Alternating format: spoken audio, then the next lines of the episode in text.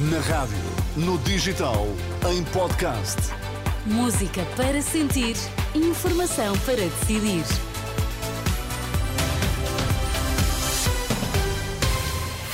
Notícias na Renascença. Pedro Mesquita, bom dia. Títulos em destaque. Pensionistas, portagens e o IVA da eletricidade no plano económico de Pedro Nuno Santos. É preciso que os políticos falem verdade para se restaurar a confiança. Um alerta para conferir neste jornal da entrevista Renascença Eclésia.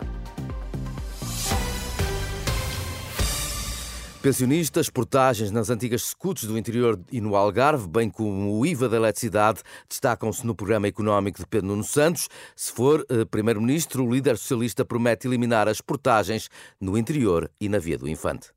Ao longo dos últimos anos, nós temos feito um esforço para reduzir as portagens.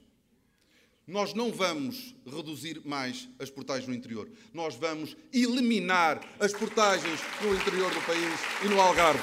Esta, importa recordar, também foi uma promessa eleitoral de António Costa em 2015, mas ficou por cumprir. Num outro plano, Pedro Nuno Santos pretende duplicar o volume de consumo de eletricidade sujeito a IVA de 6%.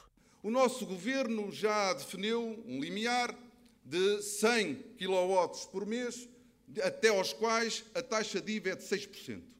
A partir daí, a taxa de IVA é de 23%. Aquilo que nós queremos fazer é duplicar estes montantes, estes limiares, para que os primeiros 200 kW por mês tenham uma taxa de IVA de apenas 6%.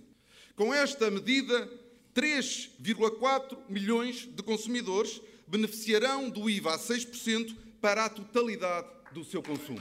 Mas na última noite, Pedro Nuno Santos também fez promessas à população com mais idade. Se for Primeiro-Ministro, deixam de ser considerados os rendimentos dos filhos na atribuição do complemento solidário para idosos. Nós sabemos muito bem que há muitos idosos em Portugal que, tendo direito ao complemento solidário para idosos, recusam-se a candidatar-se ao complemento solidário para idosos porque não querem apresentar os rendimentos dos filhos. E têm esse direito. Respeito pelos mais velhos é respeitar a independência e a autonomia. É por isso que nós queremos eliminar a exigência da apresentação dos rendimentos dos filhos aos nossos mais velhos. Esta é uma promessa aplaudida pela Presidente da Associação de Aposentados, Pensionistas e Reformados, não se tratasse de uma reivindicação antiga. O que deve contar para a pessoa se candidatar ou não poder candidatar-se é o rendimento de, de, das pessoas mais velhas e não dos filhos. Portanto, isso é uma reivindicação antiga da APRE uh, e, portanto, se, se, isso for por diante, ou seja, se isso fosse por diante, uh, ficávamos satisfeitos com essa reivindicação ser cumprida, sim.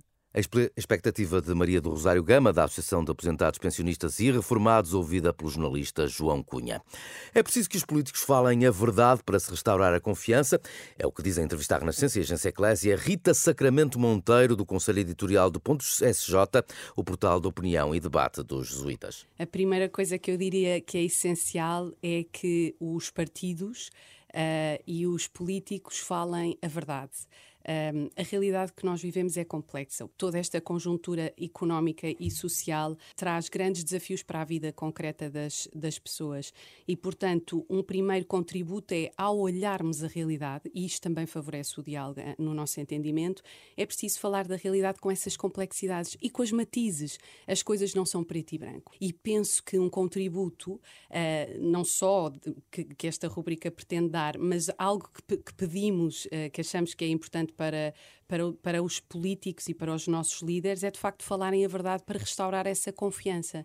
Rita Sacramento Monteiro explica depois que a frustração das pessoas decorre da falta de respostas estruturais para os seus problemas e alerta que é fácil agarrar numa determinada bandeira para se proporem ideias de caráter populista.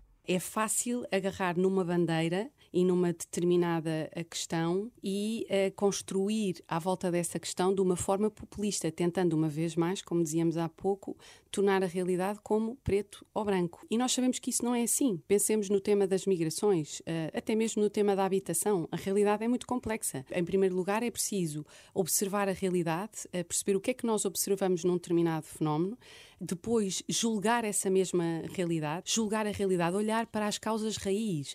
Rita Sacramento Monteiro, a entrevistada da Renascença Eclésia desta semana, para ouvir aqui na rádio às 10h30 da manhã.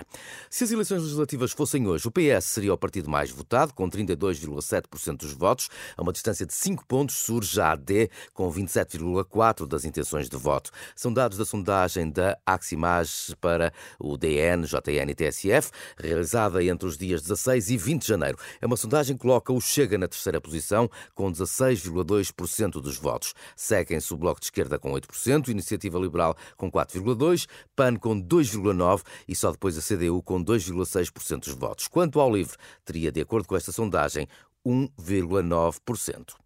No futebol, o Braga conquistou a taça da Liga, mas o Estoril apenas cedeu no desempate por pontapés da marca de grande penalidade, depois de um empate a um no tempo regulamentar.